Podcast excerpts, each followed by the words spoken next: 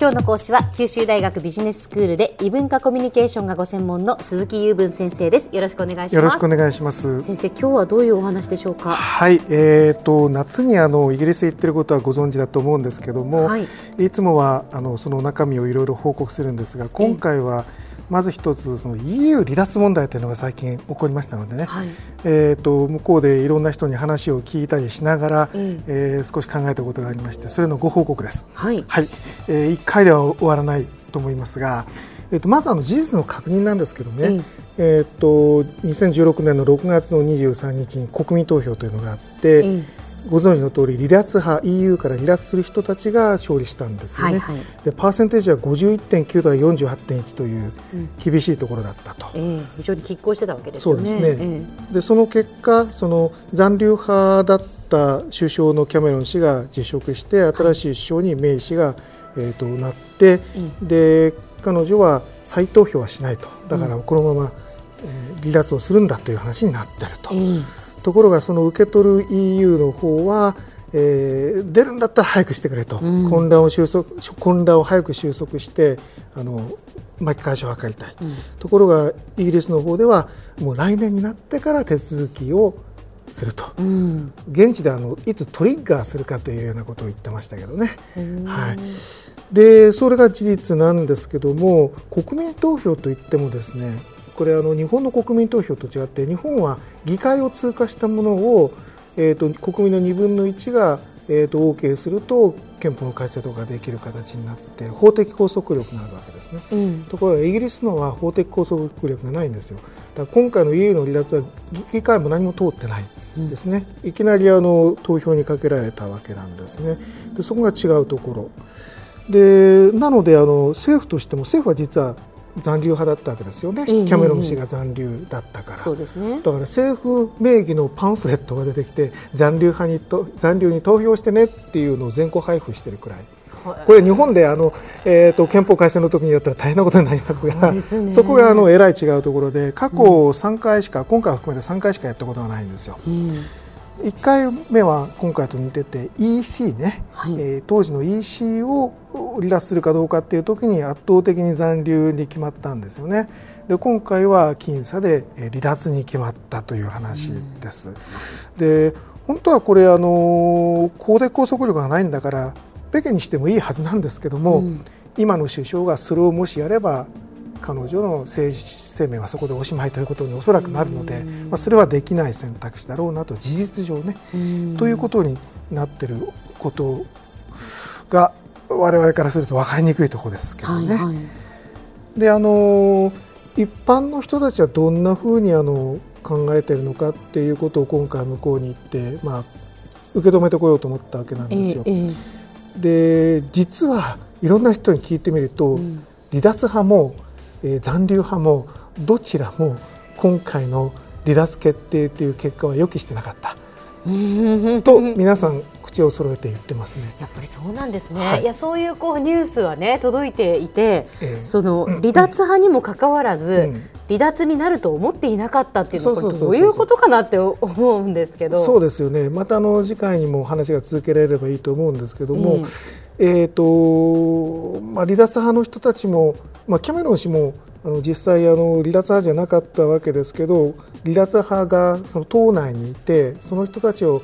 収めるために今回投票したわけなんですね。うん、収めるためっていうのはどういうことかっていうと離脱派の人たちはあのこれ投票にかけてくれなかったらもう私は党を割りますというくらい強硬だったので、まあ、党を守るために仕方がなかったっていう側面があったりするんですけどその離脱派の人たちにしてもですね本当になっちゃったらその後一体政治的に僕たちはこれからどうするんだっていうシナリオをきちんと描ききれてなかったようでですからどちらの派もこの後のシナリオが分かんないと。どういうプランをしましょうかって政治的にも非常に今微妙な問題であると。国民にとってもそうで、実はあの国民の多くの人たちもその EU って何だっていうことからそもそも知らないという人たちもいてですね、大変だったんですね。で何せあの Google の検索で急上昇したそうですので相当みんな調べまくったようなんですよ。国民投票ということになって、はい、EU とは何かっていうそうそうそこから始まったんですよ。えー、だからあのイエスにした人もですね、離脱にイエスにした人も わけわからないうちにということがまあ正直なところだったんだろうなという気がします。であのひっくり返そうとして今非常にデモなんかが起きてて、あの向こうでよく報道されています。で何をデモのやってる人たちは言ってるかっていうとその議会にね今回の動きに反対するような動きを取れということをけしかけてるんですね。でそれがうまくいくかどうかは分かりませんがそこが望みの綱っていうところなんですね。でまあその結果についていろいろ分析があるんですけども、いろいろと細かいことも出てきたのであのレポートしたいと思うんですが、はい、私が行っているケンブリッジこれ学園都市ですから知識人の多いところですけども、うんうん、残留派が73%だったんですよ。うん、でいくつかですねその残留と離脱で、えー、どういうふうに分かれるか誰がそういうどういう人たちがあの残留に入れてどういう人たちが離脱に入れるかっていうことが5つぐらい軸があるんですね。あそうなんですね。だから一つあのその若い人たちはその残留で、その年配の方たちが離脱。だったっていうのはそれが一つありますね。はい、でそれに2点ですけども、えーと、今のケンブリッジの例でいうと知識人の方と一般の方がずれてると、はいはい、それから大都市と地方でもずれてる、それからあの4大地域ですね。イングランドとウェールズは離脱でスコットランドと,、えーと、北アイルランドでは残留っていう図式があるんですね、はいはい、でその他収入が多い人が残留収入の少ない人が離脱っていうような軸もあるんですよ。でそれがどうしてそうなのかという話から次回はしたいと思います。はいでは先生今日のまとめをお願いします。はい、えっ、ー、と英国の EU 離脱問題、えっ、ー、と日本人が考えているよりも向こうでは大騒ぎになっています。ということで実際のところがどうなのかというお話を今日始めました。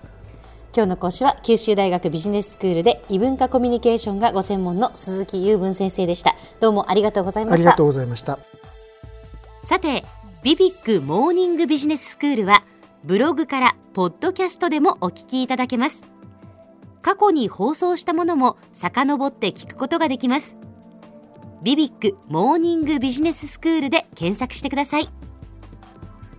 ビビックモーニングビジネススクールお相手は小浜もとこでした。